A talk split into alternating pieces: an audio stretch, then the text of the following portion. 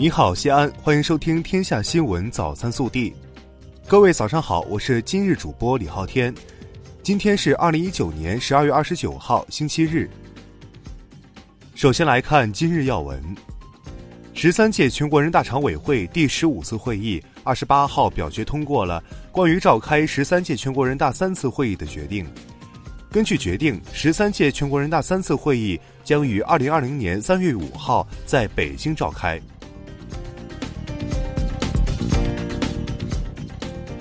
本地新闻：十二月二十八号上午，省委常委、市委书记王浩、市长李明远分别带队到部分城区和开发区实地检查“三改一通”已落地推进情况。王浩指出，要把好事办好、实事办实，把工作做到群众心坎上。经亚足联与中国足球协会联合考察评估。昨天上午，中国足协正式公布了2023年第十八届亚足联亚洲杯足球赛承办城市，西安成为了十座亚洲杯承办城市之一。十二月二十八号上午十时十八分，银西高铁全线最长重点控制性工程宾县隧道顺利贯通，为下一步无闸轨道施工奠定了坚实基础。二零二零年底，银西高铁通车后。西安至银川列车运行时间将由十四小时缩短至三小时左右。十二月二十七号，市政府关于交通拥堵治理工作情况的报告提交市十六届人大常委会第二十八次会议审议。报告显示，我市二零一八年高峰拥堵延时指数是近四年拥堵程度最低的一年，二零一九年前三季度与二零一八年基本持平。交通拥堵状态趋于平稳。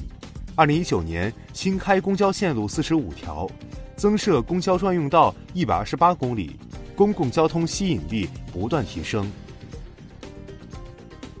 十二月二十七号，记者从陕西省人民政府新闻办公室举办的新闻发布会上了解到，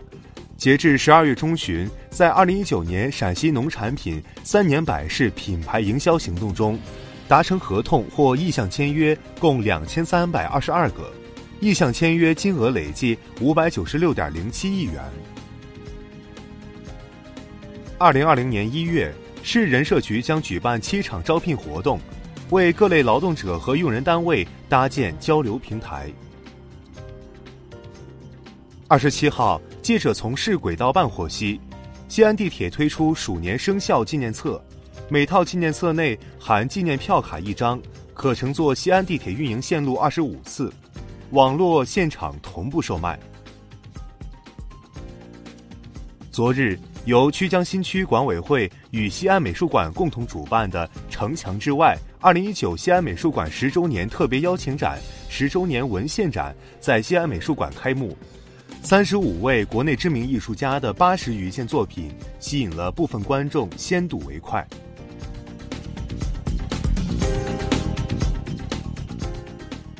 国内新闻：十三届全国人大常委会第十五次会议二十八号上午表决通过了全国人大常委会关于提请审议民法典草案的议案，决定将民法典草案提请二零二零年召开的十三届全国人大三次会议审议。民法典草案在十三届全国人大常委会第十五次会议上首次亮相。这也是民法典各分编草案与二零一七年制定的民法总则合体后，首次以完整版中国民法典草案的形式呈现。昨日召开的十三届全国人大常委会第十五次会议上，《基本医疗卫生与健康促进法》获表决通过，将从二零二零年六月一号起施行。它是我国卫生健康领域内的第一部基础性综合性的法律。其中明确规定，禁止任何组织和个人威胁、危害医疗卫生人员人身安全，侵犯医疗卫生人员人格尊严。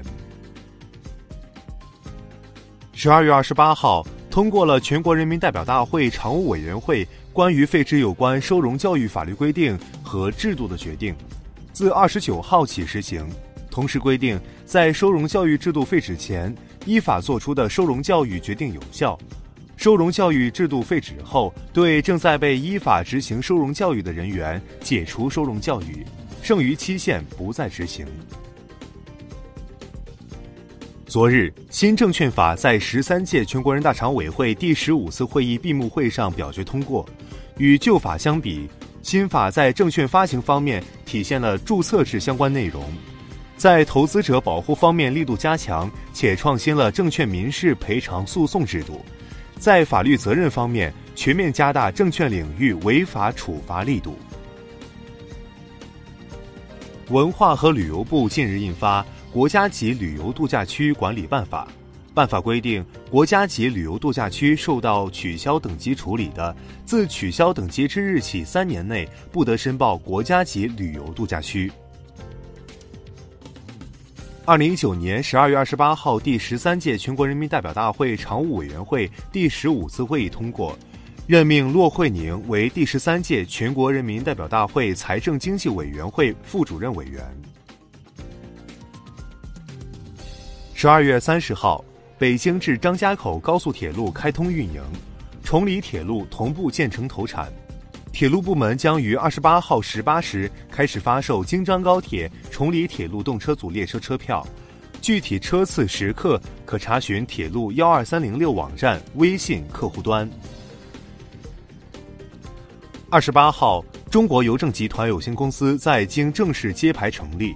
由中国邮政集团公司改制更名为中国邮政集团有限公司，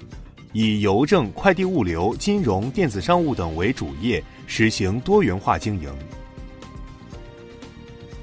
患儿需要特殊医用配方奶粉，却被医生通过处方推荐购买疗效、营养成分存疑的固体饮料。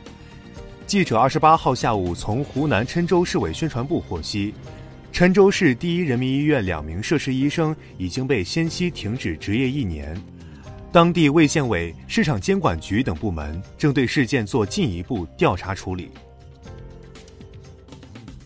河北邯郸市邱县公安局官方微博昨日发布通报称，二十七号，一男子因婚恋问题砍伤一女子，并砍死女子父母，其已被警方抓获，目前案件正在进一步侦办中。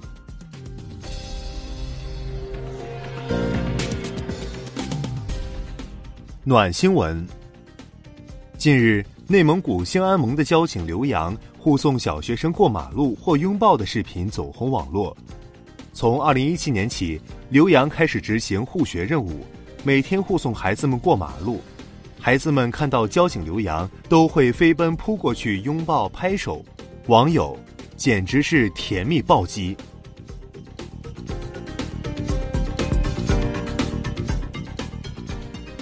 微调查。近日，导演曹荣透露，将推出古装历史神话剧《西游记后传》的重新剪辑版本。他表示，在新剪辑的版本中，会把鬼畜的镜头去掉，把故事重新精简，给大家一个耳目一新的感觉。据悉，曹荣在《西游记后传》中饰演孙悟空。四大名著，你最喜欢哪一个？更多精彩内容，请持续锁定我们的官方微信。我们明天不见不散。